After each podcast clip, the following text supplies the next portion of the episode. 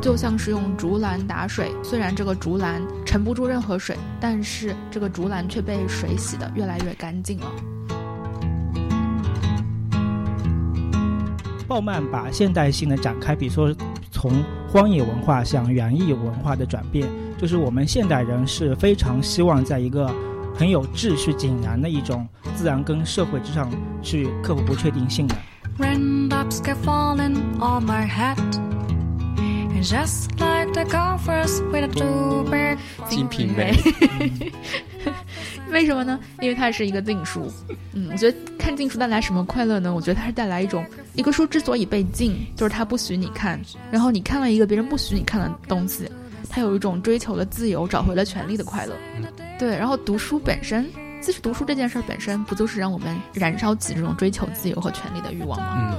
嗯，raindrops are falling on my head, they keep falling. But there's one thing. 最好的经就是无字真经，但是因为你的东土大唐的众生非常愚昧不悟，所以只能以有字真经来传递。It won't be long till happiness steps up to great. 节目开始之前，先插播一个小的公告，我们已经开通了爱发电平台，具体的地址在 show notes 里面可以找到，大家可以打开爱发电的链接来支持我们。嗯，谢谢大家，希望大家这期节目收听愉快。Because I'm never gonna stop the rainbow planning. Because I'm free. 大家好，欢迎收听新一期的《有朝一日》，我是小六。我是阿路，我是玉林，今天我们要聊一聊读书的一些话题。那今年年初，我们三个制定了一个共读计划，就是每个人把那些认为我们应该要读，但是很难读进去的那些书，每个月读一本，然后放入我们的清单里面。那四个月已经过去了，我们应该按照计划，我们应该读完四本了。我先跟大家分享一下我们有哪四本书。第一本是一月份我们要读的是上野千鹤子的《夜女》，这本书大家都很准时的读完了，是吧？当初这本书是谁放进我们的 list 里面？我嗯，录这本书选的非常好。啊 你你在读的时候好像一直在问我，我们能读懂吗？啊，因为我就计划逼两个男的读一下这本书。呃，我能读懂，但是我我我又不懂，我自己读的懂，跟阿路说的那个懂的那个程度是否一样？那应该还是不一样的。但是我觉得读这本书有一个最大的好处，就是我们是在过年前读这本书，嗯然后在过年期间呢，我们就看到了很多长辈的女性，她们所遭受到了 这本书里面所讨论的一些问题吧，嗯，所以我感觉还是挺有感触的。就是长辈们那些潜移默化的行为，我们可可以通过这本书来再次的去反观这些行为是否的正当和合理。嗯嗯然后二月份的话，我们读的是一本心理书，是荣格的《红书》这本书，这本书就是我们阅读计划上一个过不去的坎儿。我们三个人没有一个人把它读完，非常大的一一本书，然后里面的画册也很精美，图画也很精美，但是就是讲一些梦非常，适合送人。对，它还有一个外面还有个盒子。它里面是讲一些荣格的一些梦境中的故事。然后这些梦境的故事呢，如果你没有一些心理学的知识背景，你确实是很难读懂这本书它在讲什么东西的。反正我每次读这本书，就是翻开几页，然后就想睡觉。因为红书你们俩都说比较难读，所以我直接就没有翻开那本书。其实我们选书的时候，可能除了《艳女》，因为《艳女》选书的时候稍微带了一点私心。呃，确实这本书也是我要读的书，嗯，但是也决定让两个男的读一下这种书，感觉一下他们是什么感觉。然后其他的书，我们选书的时候其实是抱有一个比较强的目的性的，就是我们明明知道这些书是要读的、值得一读的，和我们也有这个意愿想要去看的，但是却因为他们可能难度比较高，同时不是我们自己平时会关注的领域，比如说像红书，平时不是我们的那种休闲阅读的领域。对，然后像艳女，其实可能对于你们两个来说也不属于那种休闲阅读的领域。嗯嗯，对，所以才会要用这种共读的方式，就是互相激励和监督的方式。然后发现失败了。对，本来想把它就是干下来，但是后面就是 我们开始逃避这个话题，就只要问红书读到几页了，那个群就陷入了沉默，然后问要不要吃火锅，就会立刻有人有回应。我就想到了一句俗语，就是说，本来我们想是三个臭皮匠顶个诸葛亮，现在是三个和尚没水喝。对啊，因为你买咖啡都不给我买，嗯但是我给你买榨菜月饼了。这种话就不要说了，等会儿我还剪呢。我不管。然后三月份我们读的是另外一本书，是鲍曼的《现代性与大屠杀》。嗯，这本书相比于红书来说，它的难度没有那么大，但是每一句话也是非常要我们再回味、再斟酌的。就所有那些字你都认识，但这一句话想表达的意思，你可能要回味再三，才能一点点明白他想传递的意思。这是今天的节目，是小六关于过去六个月读书困难的总结。四个月，四个月啊，四个月。对我那天还在想，就我们共读计划的这个呃进度，就是进度虽然是 follow 了正常的进度，每个月是一本儿，但是实质上大家读了几页，就是是一个问题。然后谁都谁都不愿意透露自己到底读了几页。我都在想，就是我们五月份还要继续下去吗？当然要继续下去。嗯，那我 我说回这个现代性与大屠杀，我我其实是一开始嗯三月初的时候就翻开了，翻开了前面几页，我觉得。嗯，就是它 make sense，不像红书那样，就是你完全不 make sense，嗯，但是又会有点无聊。就是这种理论性的书，你会有点看几页儿就想干其他的了，嗯，就是它好像就是你放下它特别容易，嗯，不像小说，就是那个情节会牵着你走，你根本放不下，嗯，对。然后我就会进入读了两页儿就停滞了三五天，读了两页儿停滞了三五天，是一直到三月末疫情又开始。嗯，变得严重起来的时候，我在微博上面开始看到好多人在谈论那个《现代性与大屠杀》里面的他所说的这些理论性的东西和我们现实的结合。然后我突然觉得，哦，我有种紧迫感，就是我突然想起来了，哦，原来我们这个月的共读书目就是这一本呐。嗯，对，然后又把它捡起来，嗯，在读。但是因为后面没几天了，然后四月份马上又安排了新的，然后我又陷入了我四月份到底是先看新的呢，还是先把旧的看完呢？这种。迫切的焦虑当中，嗯，我现在我非常推荐大家去读这本《现代性与大屠杀》。嗯，呃，因为我当初最早了解这本书呢，是从刘擎的《西方现代思想讲义》里面，他提到了文明时代的野蛮。最近在读这本书的时候，我就会体会到，确实他这本书里面所反映的一些理论或者是现象，跟我们现代社会，特别是我们最近碰到的一些魔幻的事情。都能通过他这本书来解释。书里面提到了几个概念嘛，有一个概念他就提到了现在是一个呃现代性下是一个园艺文化。鲍曼把现代性的展开，比如说从荒野文化向园艺文化的转变，就是我们现代人是非常希望在一个很有秩序井然的一种自然跟社会之上去克服不确定性的。所以在这种秩序井然的情况下面呢。嗯，我们就会把一些所谓的杂草把它铲除掉，就是打造成非常的呃井然有序，非常的漂亮。所以在这种情况下，如果有很强大的种族主义或者是所谓现在的一个现代反犹主义的话，我们就很容易造成就是人的对立，就是把它划分成各种各样的派别，并且呢，这种派别不不是从表面上的划分，还是而是一种本质上的划分。而且把这种对立面就是塑造成人跟非人，把它物化，所以在这种情况下的话，就可以把我们的敌人保持他们永久的意志性跟对立性，然后把它们当做一个杂草一样就除掉。这个理论我感觉对我们现在理解我们现在呃身边碰到的一些魔幻事件的话是非常有启发意义。嗯。好，那接下来我们来聊一聊我们四月份的那本书。因为二月和三月我们选了两本非常有难度的书，然后四月份我们就想轻松一点，读一本小说。然后这本小说是张向荣的，算小说吗？这本书，张向荣的那个《祥瑞王莽和他的时代》。嗯嗯，这本书的故事性就非常完整，你只要一打开那个书的第一页，你就很有兴趣想连贯的读下去，它接下来几章发生了什么故事？嗯嗯。就是故事环环相扣，就是让你停不下来。对，啊，而且这个题目很有意思，叫做“祥瑞”。对，这个“祥瑞”，我一开始在看到这个书的题目的时候，没有多想这个题目的意思。后来读着深了以后，原来他就是说，王莽为了上位的正当性，他就会派很多的使臣去各地采风，然后汇报各地的祥瑞信息。嗯，然后有些使臣可能根本就没有找到什么。信息，但是他们也会谎报一些信息，但是有些使臣就非常实诚，我没有采集到什么祥瑞，就很实诚的告诉了皇上，然后皇上就对他采取了很严厉的一些苛责手段。嗯，其实王莽就是原来我们理解的王莽可能是一个篡位的人，嗯，但实际上面王莽就是在登基前是一个呃不仅是非常仁厚的，而且确实很有能力的一个人。对。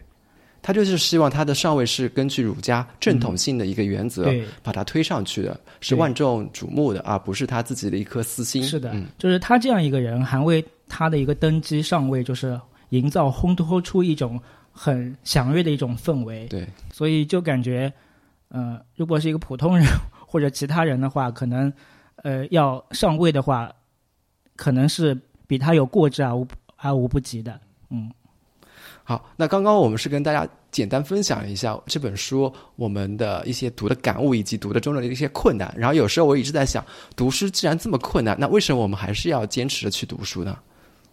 我觉得读书困难可能很大一个呃原因是，尤其是我们这段时间读的这些这几本书，我们都觉得很难。首先就是它本来就是困难的，嗯，就是这几本书它我们所谓的选出来的说阅读价值高，其实就是它的内容是比较深的，不是特别肤浅的那些书，所以它本身理论上来说，它就是有一定难度的，嗯，啊，那这是其一，其二就是，哦、我们是带着一种功利的心态去阅读的，对，啊，就是我们我们从一开始就是因为觉得这些东西是有价值的、有意义的，我们得学、得读、得知道，嗯应该把自己的精力花在这个上面儿。所以我们在做这个共读计划的时候，其实都是抱着非常功利的心态在做这件事儿的。嗯，而当一个事情你是期待回报和抱着功利的心去做的时候，它那个快乐的程度自然就会减少。嗯嗯，就像就像我们上上学的时候，可能老师让你读的很多那种规定的要求的书目，你读的就觉得你就想逃避嗯啊、一本都不想看。嗯，但是自己会看很多闲书，比如在书店里面随便翻到一些奇奇怪怪的闲书，倒能读得津津有味儿。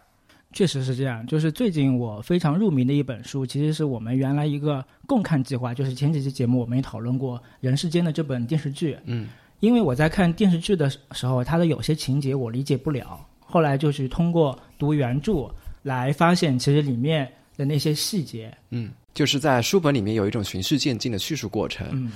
书本里面描绘了包括一些天气啊、嗯景观啊、装修啊一些语句，但是如果是在通过电视来呈现的时候，那它这个镜头可能就一扫而过，没有那种娓娓道来的一种感觉。而且因为电视有审查制嘛，就是本身电视会给呃社会大众看，所以它肯定是呈现的是一种相对美好的，嗯，或者是光亮祥和、嗯光亮的一种嗯、嗯感觉。但是其实从回归到小说的话，它就会把人性的剖析的更为深刻。你这些内容是不是在看我们二月份荣格的时候你去看这本书的？是不是？对，我觉得这就是读书的另外一个，就是你会明明知道这本书很难读，逃避它，在这个逃避的期间，你会选择一个你相对喜欢的轻松的书，然后读得很迅速。关于阅读，其实我还有另外一个疑惑啊，嗯就是我可能就打开手机阅读的 APP，也发现自己就猛然之间回过头去看，发现自己啊，原来我读过这么多书，嗯，但是你让我一下子就让我想回忆起来这本书里面大概是什么情节，或者是我从这本书里面能够收获得什么啊，就感觉记忆都不是特别深刻，就感觉可能呃读过就忘了，就会有这种感觉。我不知道你是不是有这种感觉？你是希望像机器猫一样有一块面包，只要把它摁一下，你那一本书全都能记住吗？是那种感觉吗？我是比较羡慕那种 UP 主或者像文道兄的那种感觉，啊就是他们随时拿拿出一个话题来，就可以引经据典，把他们读过的一些呃文章或者是读过的一些呃书籍里面的内容啊，嗯就把它引申出来或者讲述出来，而且他们的讲述呢，就是都是非常清晰的。嗯我觉得这可以跟刚才阿路提到的读书的功利性结合起来。就这本书我读过了，我就希望它全部在我的记忆中，它不要在我的记忆中给丢掉。但是我觉得你可以把读书的过程当成一个旅行的过程。我们在旅行的时候，你不会奢望我旅程中所有的风景、所有的故事我都要记住它。旅程中那些开心的瞬间，那个过程，我觉得是最重要的。呃，哪怕一本书你读过以后只记到一个大概，但是这本书也是在你的心中有一个角落的，它放在你的西南角。那以后想起来相关的一些，会心里自动调动出来。哎，这本书我好像以前读过，它在我心里的西南角。那我现在把它调取出来，一本本读过的书，就相当于一个个孤岛。你把这些孤岛给串联起来，那就是整片群岛了。嗯嗯嗯就确实读书会给你一种潜移默化的影响。嗯，呃，就像毛姆《人性的枷锁》里面他提到，就说人是 像一朵嗯、花苞一样，就读书其实大部分对你是无用的，但是当读书在某些特定的时间影响你的时候，它就像花瓣绽开一样，是一半一半的影响你的。嗯，然后就像我最近阿路他不是在弹钢琴学钢琴嘛，嗯，就我一看到这个五线谱，我就会想起王小波写给李银河的情书。嗯 那你也没想起给我带杯咖啡。我觉得就是关于读书记不住这件事儿，呃，我觉得每一个尝试好好读书的人，肯定心中都有过这种困惑。嗯嗯，虽然说想要追求一种我读书是不功利，包括在书中我们也确实获得了除了知识和信息以外的真实的快乐，但是又有谁能完全放弃这份功利呢？就是我看那个豆瓣读书小组，就会在每年年底的时候，大家会把自己这一年读的书摞得高高的，嗯然后拍一张这是我今年读的。还有些人会做成一个 Excel 的那种表，嗯把自己所有今年的书目列出来。嗯，虽然一方面我觉得他们这是一种嗯炫耀自己的行为艺术，但是一方面我又很喜欢看人家晒，嗯觉得人家确实可以读好多书，确实比我多。就是你无法克制的那种追求功利的心，它是，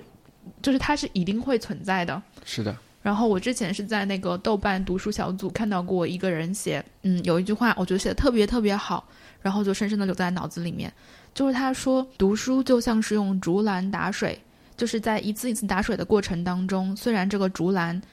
沉不住任何水，因为竹篮那个编织中间是有缝隙的，但是这个竹篮却被水洗得越来越干净了，所以真的是一点都没有留下吗？你并没有因为这些读的东西变化吗？好像也不是。你看我读到这一句话，我就深深的刻在我脑海里。那为什么我读的很多其他的东西，我并不能够记住呢？我的一个猜测就是，我读的那些东西，它没有和我现实的经验发生关系。比如说，我已有的这个知识框架和我现在在读的、在了解的这些中间其实是有缝隙的。嗯，如果它和我已有的知识框架是能够紧密衔接的，就是说我的已有的知识框架已经拓展到了一定丰富的程度，能够和新的这些知识衔接上，那它就能很快的拼到我这个拼图里面来。正是因为这两块拼图之间还是有缝隙的，嗯所以那一块很快就又被淹没在拼图的海里不见了。嗯，所以我会觉得那些符合你的认知能力的，大概在你的认知范围的，就是是你伸手都能够到的那些知识和信息，大多数的时候你是可以记住的，而那些记不住的，很有可能是，嗯，哪怕我们现在死记硬背，很快也会忘记，因为它和你的个人的真实的体验和你有的认知和你的认知能力，都中间还有一点缝隙，而。嗯，有的时候我也特别害怕丢失这样的好内容，就是我明明知道它很好，可是我就记不住，那该怎么办呢？后来我就，后来我就自己给自己找了一条，呃，怎么说呢？后路就是给自己和这个事情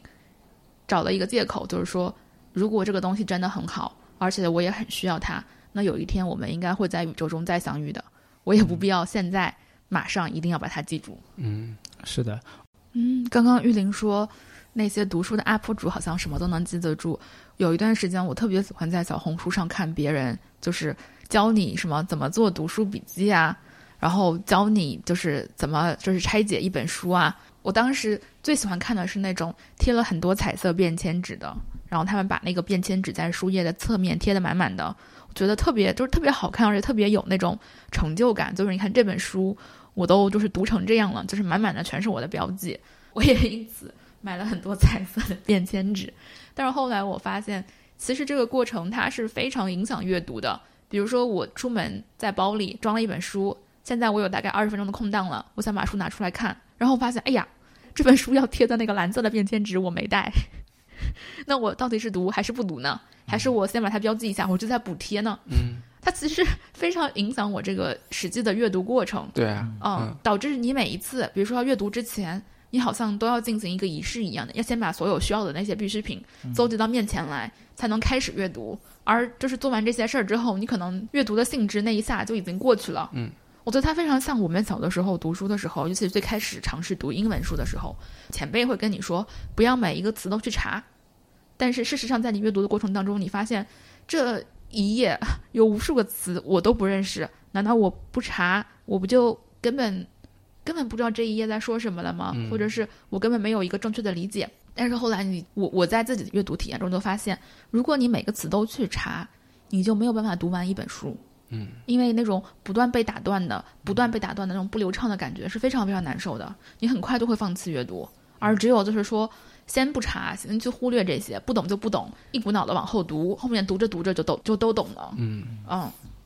那我想 UP 主在做这个视频之前，他肯定是先把这本书给通读了一遍。为了做这个视频，他才会更加的细分去做标签，然后呈现给观众看的是，你看我这边有红、黄、蓝这么多颜色的纸张便签，我是做了一个很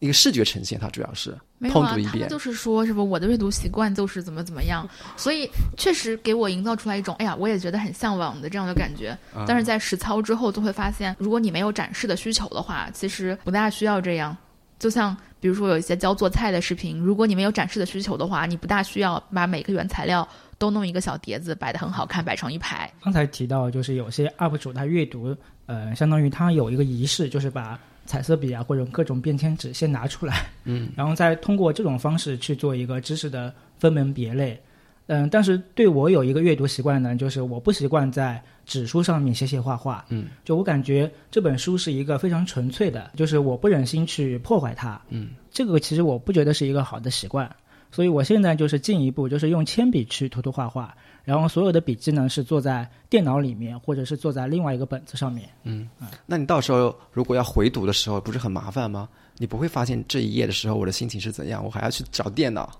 我的话还是会直接在这本书上就写下来，我那时候是怎么想的，怎么写的。有意思的一个点就是，你会有时候去图书馆借书，借书的时候你会翻看别人的笔记，也在那本书上，你会就想，哎，那个人那时候为什么会这么想？然后那个人想的居然跟我一样，就是这些可能在呃玉林看来是比较嗯难下笔的那些空间地方，可能对另外一些人可能是一些知识的分享和交流，嗯，是一种二次创作。我特别讨厌就是图书馆借来的书上面别人乱乱涂乱画。对我，我觉得你刚才说的那个，我能理解你就是想爱惜一本书的那种感觉，因为我觉得我上小学的时候和你一样的感觉，就是新翻下来的语文课本、数学课本都舍不得，就是那个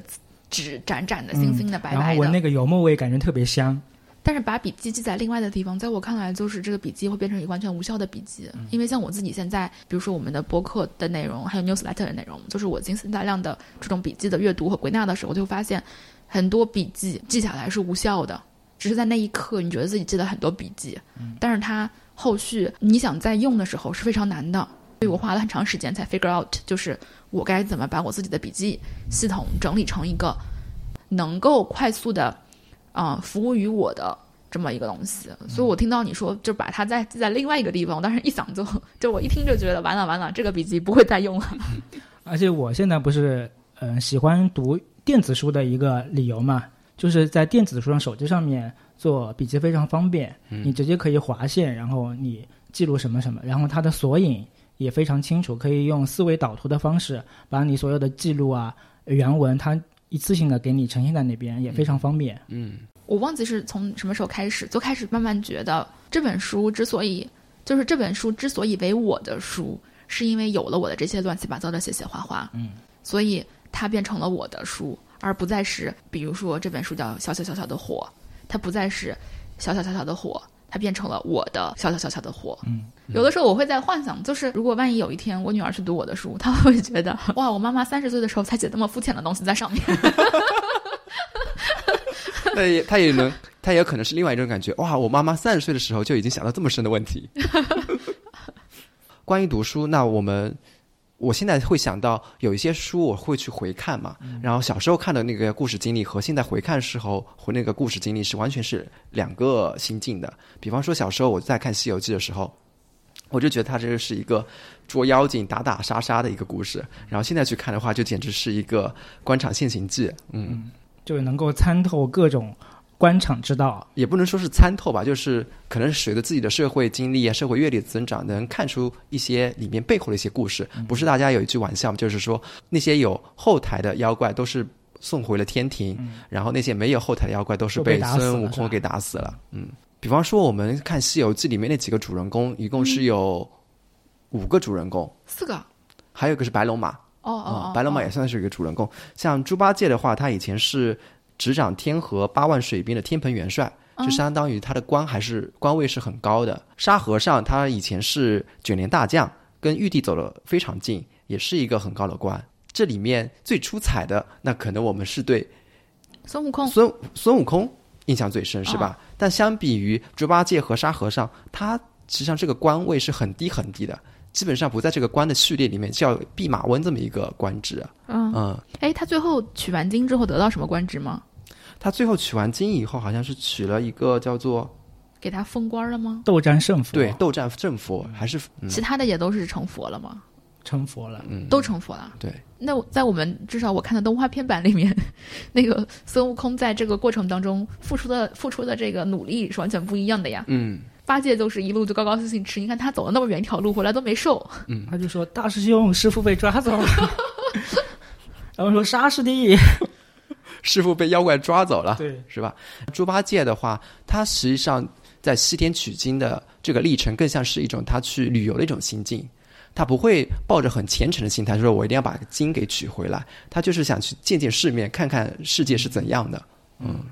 所以说每个人的在这个旅程中的心态是不一样的。猪八戒、沙和尚，他们背后也是代表了一些不同的利益集体的。他们这些利益集体会认为这个西天取经路程路程是非常艰辛的，但是同时他们又会意识到这个艰辛的路程中，万一成功了，那是有利益可分的。所以说，他们都想把自己的一些私心放在这个旅程中，派猪八戒和沙和尚去在这个团队里面作为他们的一个分蛋糕的一个角色。嗯，还有一个就是白龙马。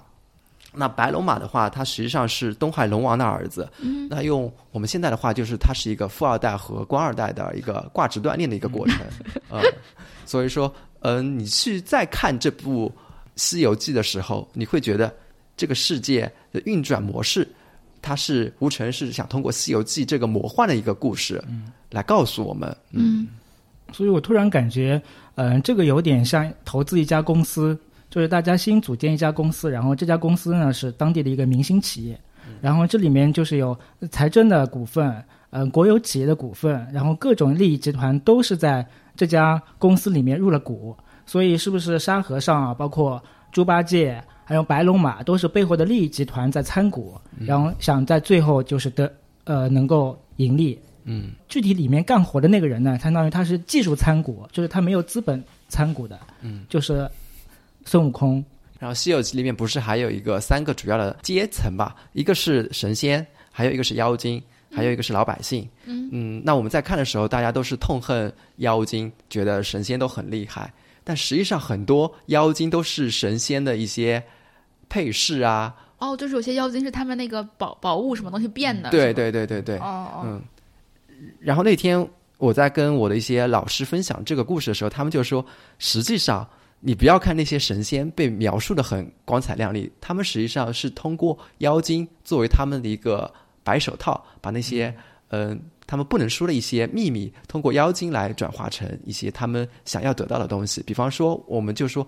那个老师就说，你看。以金钱为例子，那些神仙也是要挣钱的吧？那神仙通过什么来挣钱呢？一方面可能是通过老百姓的香火钱，那第二方面就是要通过妖精们这些去帮他去收集那些老百姓的钱，然后把通过妖精这个口袋转一转，然后给供给神仙。原来神仙也要需要钱的。就是举个例子，哦然后他说这种运作模式实际上是在以前我们香港作为英国殖民地的时候，英国是怎么统治香港的呢？他们就是通过派一些印度的印度人来控制我们的香港人。那时候叫印度是叫印度阿 Sir。然后阿 Sir 叫久了就是印度阿三，就是印度阿三这个来历哦。也是从这个方面来说，就是英英国人为了控制香港，派的是第三方的印度人，然后这样香港人就会把怨气撒给了印度人，而不是对英国人。嗯，所以统治阶层他相当于都要呃建立一批自己的爪牙，对，来直接应对被统治者。没有这样，就是上面永远是好的。对对他如果他直接下场的话，那可能他这件事情处理的不好，那老百姓的怒火就直接撒到了他身上。嗯这个就像那个《现代性与大屠杀》里面鲍曼提到的一个三棱镜现象，就是为什么欧洲这么多种族都会讨厌呃犹太人？嗯，在十九世纪就波兰被瓜分之前，波兰的犹太人呢是作为贵族跟乡绅的奴仆，就是来直接对呃老百姓来收收租，所以犹太人呢就成了贵族、乡绅与大众呃愤怒之间的一个导火线。嗯，就大家都会被把他那个拎出来，就为直接仇恨的对象。嗯。就下层人士觉得他在他是我的犹太人是我的直接剥剥削者，然后上层人士就觉得犹太人是一个爪牙，就是为了钱，呃，不达目的誓不罢休，嗯就钻到钱眼里了。所以对他这个犹太阶级来讲呢，就是上下两个阶级都不待见他，嗯所以就有一个三棱镜的这个群体，其实跟你刚才说的一个妖精的这个阶层其实是比较相似的啊。嗯小的时候读《西游记》的时候，确实从来没有从这个角度去思考过这个故事，完完全全就认定它是一个神话故事。这可能也是名著的一个特点，就是它是能够经得起嗯反复读和反复品味的，而且是可能书的内容本身，创作者本身的创作，它是一个非常层次非常丰富的，像千层蛋糕一样的，有非常多的丰富的不同的层次，嗯。而读者，而这个时候就是读者从中得到什么折射出来的，往往只是读者是一个什么样的读者，嗯。嗯。所以经典之所以成为经典，就会让人越读越新，就它永远不过时。嗯。在每个时代，它都会有对应的一些呃符合就是现在这个时代的一些意思表达出来。嗯但是我也得向你们两个人说实话，《西游记》这本书，我从头到尾是没有完整读过的。嗯我看的是动画片儿，没记错的话，四大名著在小学的时候应该都是必读书目，而恰恰是因为他们都是必读书目，被要求阅读，所以我都没读过。所以我觉得很多家长，就小朋友还很小的年纪，他们都会问，就是说，哎呀，孩子不爱读书可怎么办？或者是怎么能让孩子爱读书？嗯，就是我觉得，当你有这个愿望，说你一定要读书，你必须爱读书，爱读书是一个任务，就是你只能这样，没有其他选项。我要求你这样做的时候，他就必然是不喜欢的。嗯，就是他带不来任何快乐。所以我那时候就是偷偷看了另外一个名著，他就是《金瓶瓶梅》为什么呢？因为它是一个禁书。嗯，我觉得看禁书带来什么快乐呢？我觉得它是带来一种，嗯，一个书之所以被禁，就是它不许你看，然后你看了一个别人不许你看的东西，它有一种追求了自由、找回了权利的快乐。嗯，对。然后读书本身，其实读书这件事儿本身，不就是让我们燃烧起这种追求自由和权利的欲望吗？嗯，所以说激起小孩子读书的一种欲望，可能有时候要逆向思维，就是我不让你看这本书，只是我看的，你不准看，哦然后把所有的书都放成禁书，放在你们这个图书馆里面，或者说你的书房里面的一个很神秘的一个角落，让他不会发现，然后他可能是有那种好奇心，会去想，哎，这本书到底讲的是一个什么故事呢？嗯，嗯我记得那个是张立宪在一个访谈里面他嗯、呃说的，他就说，嗯、因为他是做书的，而且读库后面不是做了读小库嘛，嗯就很多家长就来不停的问他，哎，这本书适合几岁到几岁的孩子读啊？然后张立宪就说，人们对书的理解好像就是很有规矩的，就是哪些书是必读的，哪些书是不必读的，哪些书是好书，哪些书是经典。但是他他自己就是说，在他的体验当中，书不是这样读的，书是一个可读可不读。如果你有更好玩的东西，你就别读书；如果你没什么好玩的，或者就像他一样，他自己就是自谦啊，说是一个无聊的人，那你就读两本书。嗯而至于这本书的好坏，尤其对于孩子来说，其实也并不是那么重要。很多家长他们怕孩子读到不好的书，而事实上，就是人是天生有一种鉴别能力的。嗯当他读过这些不好的之后，他就会明白，再次遇上好书的时候，说这本儿可真好。嗯，他是能明白的。嗯，所以没有任何东西是没有意义或者没有价值的，哪怕是一本并不怎么好的书。嗯嗯。你刚才说到就是呃小学的必读书目四大名著嘛，嗯。从我自己的理解来讲，如果我小学的时候让我去读《红楼梦》，就是我可以读下去，但是我是完全看不懂的。我觉得，我觉得是这样的。嗯嗯，包括那个现在小朋友们读《哈利波特》，嗯，我觉得也是。我觉得《哈利波特》是有很强的政治意义的。它里面这个就是麻瓜和魔法部，还有魔法部的，就是这个整个的 ministry，、还有这个学校所扮演的角色，都是有很强的政治隐喻的。嗯嗯但是小朋友们可能就是看热闹，就是可能看是看的是第一层，嗯就像我们小的时候看三国呃看《西游记》一样，嗯也是看热闹，就是看的是第一层。嗯，也所以就是这些书可能就是说，你你会需要重新去读。对，所以我是觉得什么时候其实你书都可以看，那你小学六年级你也可以看《红楼梦》，就是你就是会从小学生的认知去理解这部《红楼梦》。嗯，但是当你大学时代再去看《红楼梦》，你是大学时候可能情窦初开的状态下去看《红楼梦》，但是你进入社会以后，你会从社会的这种嗯、呃政治啊，包括权力斗争或者是呃情感纠结的这种角度去看这部呃名著。嗯，所以其实我觉得是每个时段你都可以，没有说你某个人某个阶段一定要读什么书。嗯所以我刚才不是说，就是老师规定的名著我没读，然后读了一本禁书，就是《金瓶梅》嗯但是当时我读《金瓶梅》确实也没读懂，就是确实没有看懂他到底在说什么。呃，一直到就是很多年之后，我读了那个秋水堂论《金瓶梅》和格非的《金瓶梅评论》，我也特别想把这两本书，哪怕你没有读过《金瓶梅》，也可以直接读这两本书。嗯嗯，就是内容实在是太好了，嗯，以至于让我觉得就是说，我真的是读了名著都不知道自己是遇到了什么样的好东西。身在福中不知福。对，就是它就完全向你诠释了，就是这个《金瓶梅》，它其实不仅仅是一个声色之书，它它里面有很多就是探讨人性的深渊，而且就是，嗯、作作者是有非常强的这种慈悲心的，就是它是一个人间故事，并且带着一种宽容和慈悲的视角去看这些残忍的人间故事的。嗯，小时候我看《西游记》啊，就是包括是看电视剧还是看书，就是有两个点我是一直不理解的。嗯一个是就是真假美猴王，嗯说那个假的美猴王到底是一个妖怪，还是说本身是孙悟空的另外的一部分？嗯另外一个疑惑就是最后为什么佛祖要把无字真经给唐僧？听你这么一问，应该有答案了吧？你知道答案不能直接说吗？在看电视剧的时候，我们就看到，就迦叶尊者在给他们这些经的时候，他是不情不愿的，嗯，而且要问呃那个唐僧跟孙悟空收红包，就当时很不理解，就是为什么我都到西到西天了，就是佛祖已经给我这些真经了，你一个小喽啰，你还要来问我收钱？嗯。这个在原文里面其实都说的非常清楚，因为本身佛祖说我要把真经给你，其实最好的真经就是无字经书，嗯。所以迦叶尊者把这个无字之经传就传给他们的时候，呃，旁边呢其实呃阁楼上呢是有一个燃灯古佛在那边的，燃灯古佛呢是过去佛，嗯他说东土大唐的众僧是非常愚昧的，是呃识不了这些无字真经的。那如果把无字真经给他们，就枉费了嗯、呃唐僧这一趟长途跋涉。所以他立马就派出了一只嗯、呃雕吧，就是把那个无字真经给抓回来。所以后面就有了唐僧在路上就已经在回去的路上了，有一只大鸟把这些无字真经给丢到水里吧，然后他们就是翻开来发发现是这个无字真经。嗯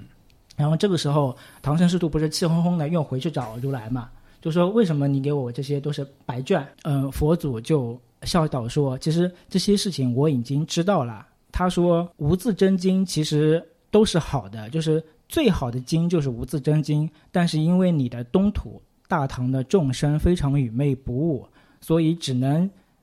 以有字真经来传递。嗯因为东土大唐的子民非常愚昧，所以只能给他们有字的经。我突然觉得，这个这句话真的不不能细评。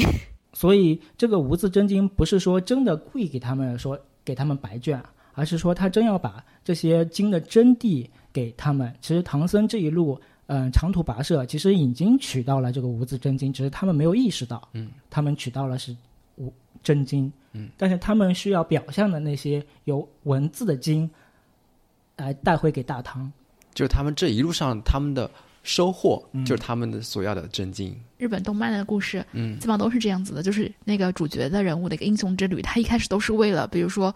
帮一个朋友，或者拯救一个国家，或者拯救一个区域，就是为了一个神圣的使命，为了一个这样的追求，然后去参与到了，就是比如说离开家，踏上了自己的征程，在这个一圈，就是最后得到这个东西之后，很可能就发现这个东西好像，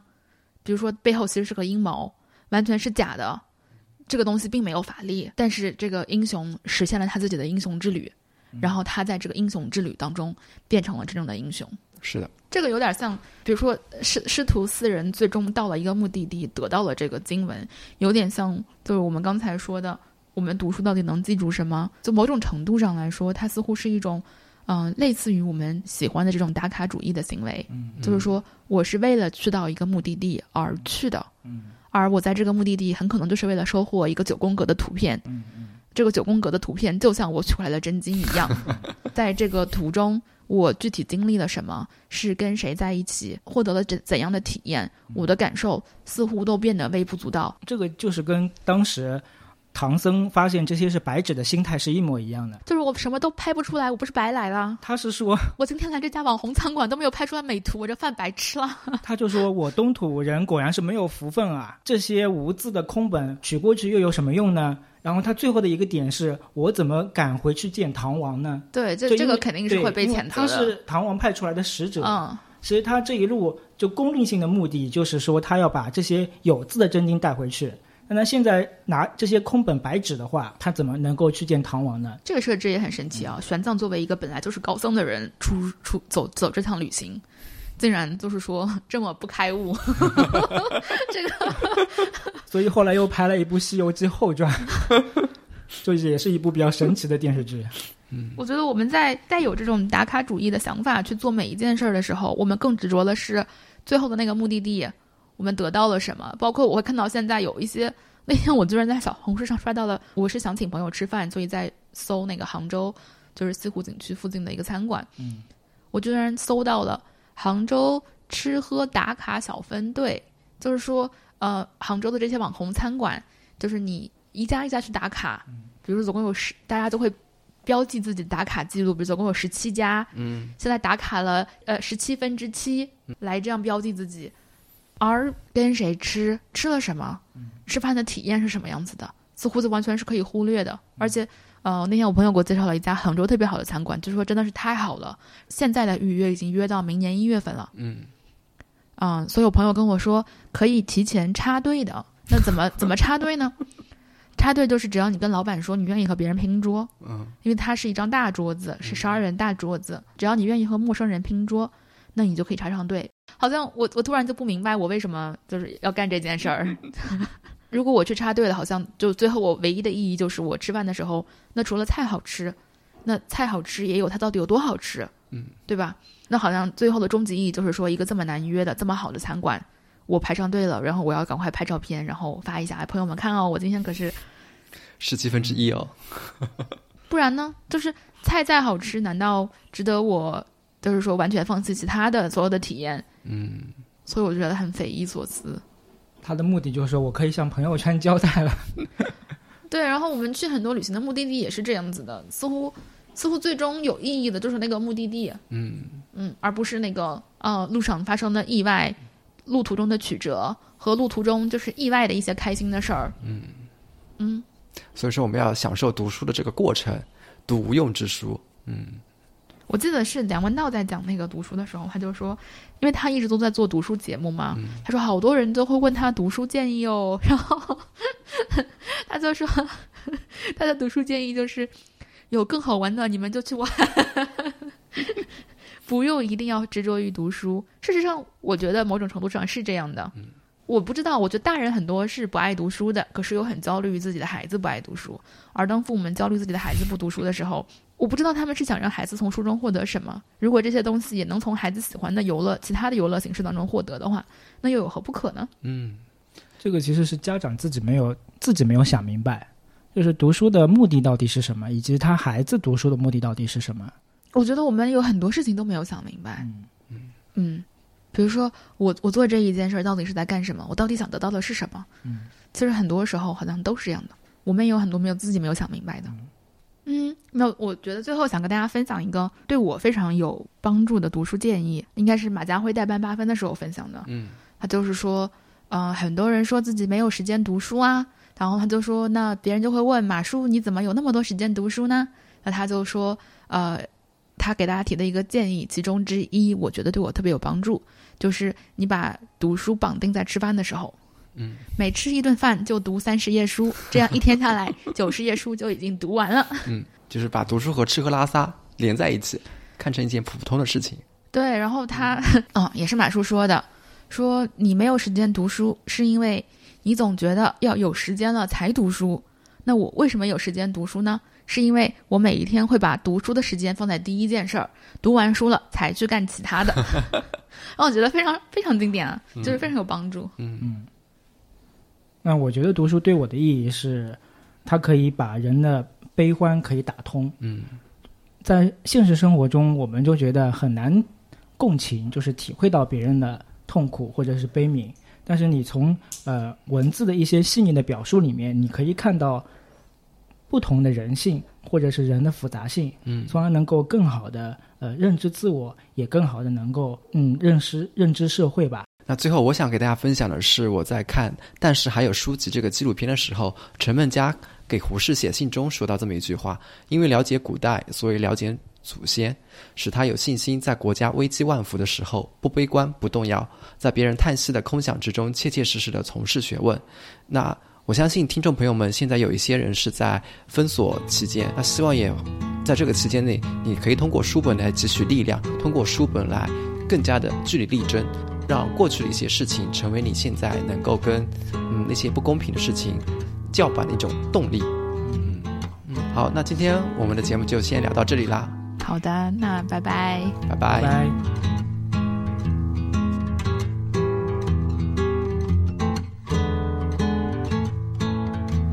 感谢你收听到这里。如果你喜欢我们的节目，希望你能够在 Apple Podcast 给我们五星好评，也可以在爱发电为我们用爱发电。当然了，最好的还是把它转发给你的好朋友一起收听。欢迎你在小宇宙、汽水等平台留言给我们，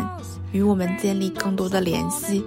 也可以在微博搜索“有朝一日播客”找到我们。期待下次再与你相见。Like the way he got things done. Sleepy on the job it does. Raindrops are falling on my head, they're falling. But